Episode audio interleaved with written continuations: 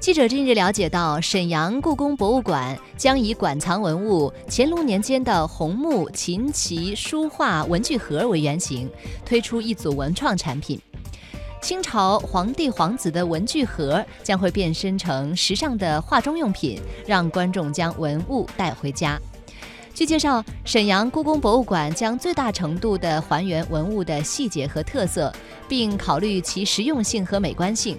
琴棋书画将会分别变身成为女性使用的口红、粉底、腮红和化妆盒等化妆用品，化妆盒里还将装有眉笔和眼线笔。